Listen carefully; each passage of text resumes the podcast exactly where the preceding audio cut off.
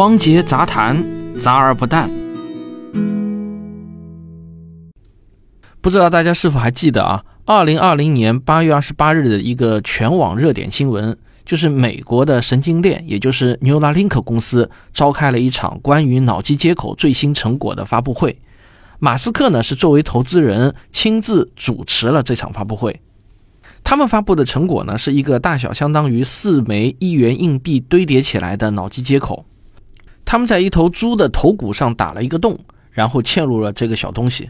这个脑机接口啊，最多可以支持一千零二十四个信道，具备接收和发送脑波信息的功能。神经链公司呢，就展示了他们通过这个脑机接口传递的信息，成功判断出猪行走时每个关节的位置信息。就是这么一个其实啊，并不算特别重大的成果。两年多前，在互联网上掀起了一个大热点，几乎所有的主流媒体啊都报道了，自媒体啊那就更是嗨翻了。我记得我也蹭着热点啊，似乎电影《黑客帝国》中的情节呢，很快就要实现了。但是相比之下，五月四号，全球首例非人灵长类动物介入式脑机接口试验在北京取得成功的消息，在网上收获的反馈呢，就要平淡得多。实际上，在我看来啊，我国取得的这项成果，比神经链公司两年多前取得的那项成果意义更大，很值得大家了解一下。脑机接口从理论上来说呢，可以有三种形式。第一种呢叫侵入式，也就是要在颅骨上凿洞，把设备直接插入脑子，就像电影《黑客帝国》中那样。第二种呢叫非侵入式，它就像是罩在头上的一个网，使用者就像戴帽子一样用。第三种，也就是我们今天要介绍的这种啊，叫做介入式，它是介于侵入式和非侵入式之间的一种方式。这个介入式三个字呢，就是介绍的介啊，介于的介。这个词啊，其实呢是一个医学专有名词，它是一种特殊的手术方式。介入手术，很多人可能不太熟悉啊。这其实呢是一项上世纪八十年代新发展出来的医学技术，发展到现在呢，介入科已经可以和内科、外科并列成为临床医学的三大支柱性学科。如果说要来做一个粗浅的介绍的话，一分钟的时间，那么我可以这么说啊，内科就是吃药，外科就是做手术。内科吃药，药物呢是会通过血液流到全身的，而外科手术啊就是把有病的病灶给切除，可以只针对有问题的组织进行治疗。而这个介入科呢，它会利用遍布全身的血管系统进行精准治疗，理论上呢是可以精准的抵达人体的任何位置的。介入科医生会先对需要动手术的地方进行放射性照影，这样啊就有了这个部位的血管地图。然后呢，医生会在目标附近的静脉上开一个非常非常小的孔，然后把一根特别细的导管深入到血管中，最后呢再一点一点的把导管伸到有病灶的地方。那如果是要用药的话呢，药物就可以直接作用于导管头的附近，这样就可以实现精准打击。而如果想要移除病灶，也有办法。医生啊，可以把向病灶运输养料的血管给堵死或者剪断，这样就可以饿死病灶了，实现类似外科手术切割的效果。比如说，现在医院中非常常见的安装血管支架的手术，就是这种介入式手术。虽然也叫手术啊，但它主要利用的是身体本来就有的血管系统去抵达目的地，窗口极小，就像是用粗一点的针头打了个针眼，手术完了贴个创可贴就可以了。也不需要多长时间恢复，大多呢休息一两天就可以正常生活了。这个介入式脑机接口呢，可以说啊，就同时取到了侵入式和非侵入式的长处，又同时避开了两者的短处。我个人呢是非常看好这个方向的。侵入式脑机接口最大的问题就是舒适性和安全性问题，毕竟是要在颅骨上打洞啊，这可不是闹着玩的。而非侵入式脑机接口最大的问题呢，是信号的失真问题。毕竟隔着颅骨，信号会大大衰减，而有些信号呢，从理论上来说，它就根本获取不到。我国取得成功的这次实验，是由南开大学的段峰教授团队牵头做出来的。他们在猴子的颈静脉开了一个小口，然后通过导管将传感器固定在了猴子运动皮层脑区的血管壁上。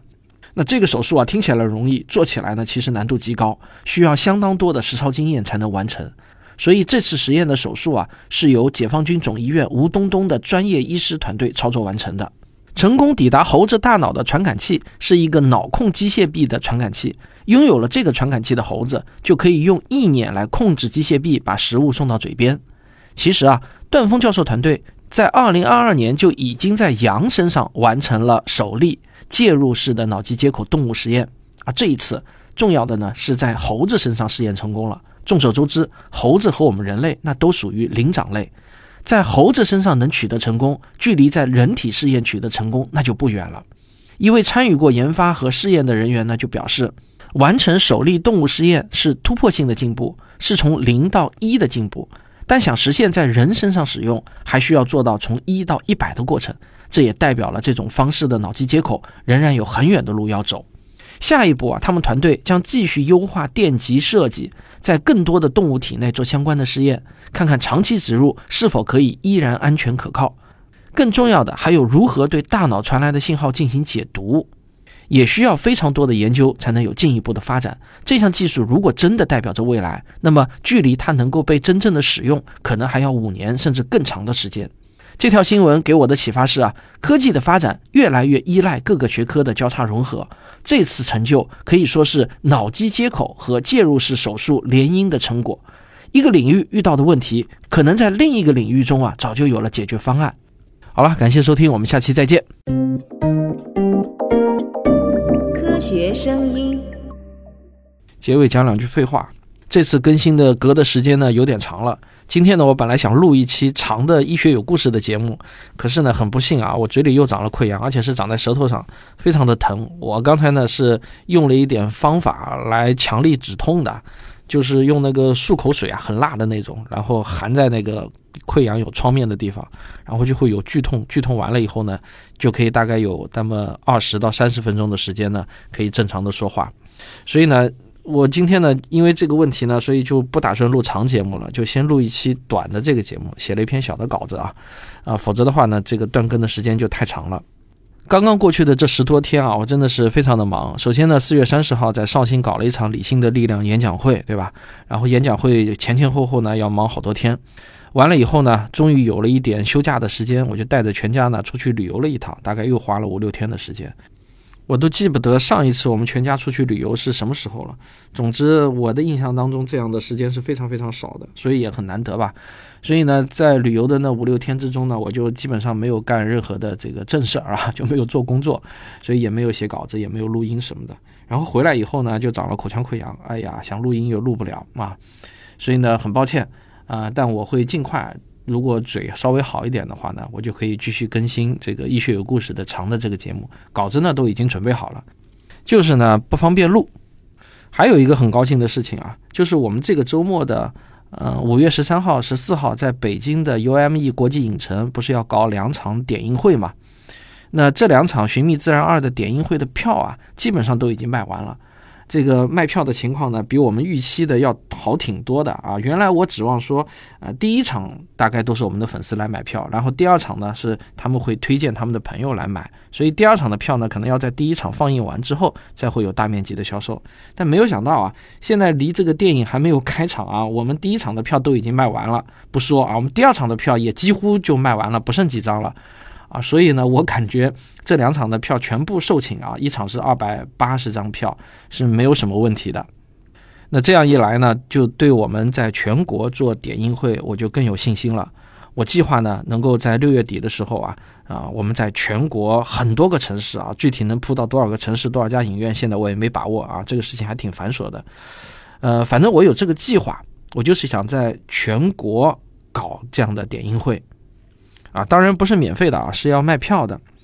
那要做成这件事情啊，我感觉我需要很多的志愿者来帮我负责各个地方搞各个城市啊，找影院啊，谈价格啊，还要检票啊，还要做一些宣传啊，放一些易拉宝啊什么的啊。总之，光靠我们自己团队的能力呢是没有办法铺到很多个城市同时做点映的，肯定需要有各个地方的这个城市志愿者来协助我们啊完成这项工作。所以呢，我今天也想发一个招募通知啊，就是如果你愿意啊，在你们当地的城市啊，希望能够看到《寻觅自然二》在你们当地的影院上映的话呢，你也有一些闲的时间啊，愿意帮助我们来做这件事情的话呢，可以加我们啊客服柯小云的微信，呃，跟他先取得联系，然后我们会拉群，在群里面呢，我们再详细的讨论。那么柯小云的联系方法呢？是微信里面你在添加朋友的时候啊，记得要选择企业微信联系人，然后输入幺三幺二二九四幺三幺九，你就可以找到有科学声音企业认证标志的柯小云。这样你就算跟我们点对点取得了联系。所以我很希望啊，我们能够在六月底，在大家的帮助之下，我们把《寻觅自然二》全国点映活动呢给它做起来。而且还得是不亏钱，还得有点利润，否则的话倒贴钱做这个事儿的意义也不大，对吧？好，那我们今天就唠叨到这里啊，好，咱们下期再聊。